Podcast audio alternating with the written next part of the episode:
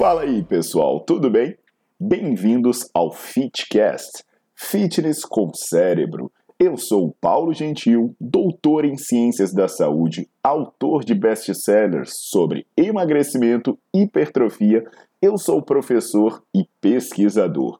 Este canal foi feito especialmente para quem gosta de cuidar do corpo, mas não descuida da inteligência.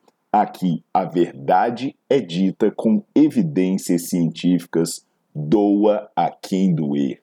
Não esqueçam de seguir o canal e divulgar. E também eu convido vocês para olhar os links na descrição do canal para ver as minhas aulas, meus livros e também me buscar nas redes sociais.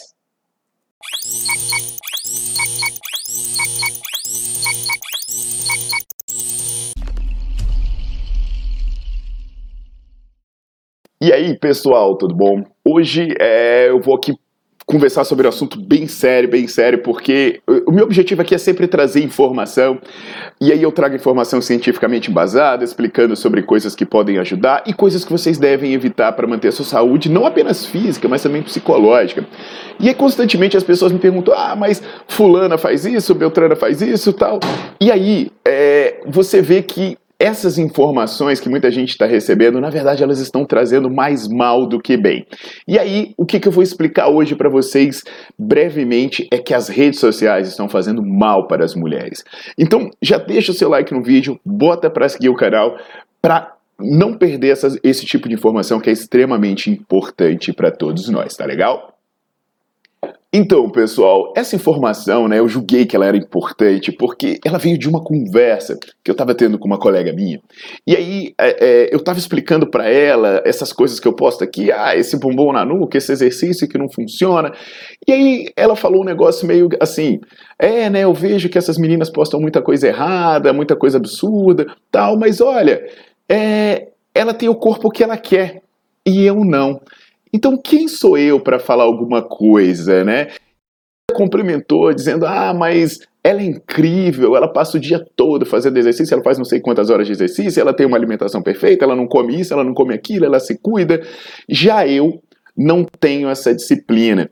Como se, se, a pessoa tivesse se sentido inferior por causa disso, né? E são pontos que aparecem em vários discursos, e eu vejo várias pessoas falando isso, mas que precisam ser esclarecidos. Primeiro, essa fulana aí, ela não tem aquele corpo necessariamente por essa rotina que ela expõe nas redes sociais, por essa que ela faz nos vídeos, por essas fotos que ela coloca. Ela, por exemplo, não fala das drogas que ela toma, ela não fala das intervenções estéticas, ela não fala, por exemplo, dela ter uma genética privilegiada, ou nem mesmo do tratamento que ela faz nas fotos, a iluminação que ela usa e coisas do tipo. É preciso saber que a ciência, ela mostra de maneira consistente que não há vantagem em fazer horas e horas de exercício e tampouco manter uma alimentação paranoica. Na realidade, as intervenções menos extremas são mais sustentáveis e elas costumam ser melhores do que esse sacrifício que está se vendendo por aí para vender produtos e esconder práticas inadequadas. E olha, ainda tem outra coisa: muita gente nem ao menos faz o que vende por aí os bastidores são bem diferentes. Eu estou falando isso porque eu conheço os bastidores. Uh, muitas dessas pessoas que são seres de luz, essas pessoas têm compulsões alimentares, fazem uso abusivo de drogas e álcool, sem contar de problemas de humor e relacionamentos. Então, Presta atenção, você não é pior do que ninguém, a sua vida é normal, a sua vida não é péssima, você não é um ser humano inferior. E aí, por falar em vida real, outro ponto importante né, é que em boa, parte desses casos, das fotos que você vê, a realidade não tem nada a ver com isso. Eu cansei de esbarrar com essas pessoas por aí em eventos e, e me assustar com a diferença entre o que eram as imagens e o que era a realidade. E aí, no final das contas, você que está aqui me ouvindo, me vendo, se você tivesse a mesma predisposição genética, passasse pelos mesmos procedimentos estéticos, usasse as mesmas drogas e fizesse os mesmos tratamentos nas fotos e imagens, você estaria bem próxima ou até melhor do que essas pessoas, mesmo sem tanta força, foco e fé. Então, que fique o recado Pois o caso dessa colega que eu dei o exemplo no começo pode ser o seu caso e o caso de muita gente que você conhece. São pessoas bonitas por dentro e por fora, mas que carregam, mesmo que subliminarmente, uma sensação de fracasso ao se comparar com mentiras.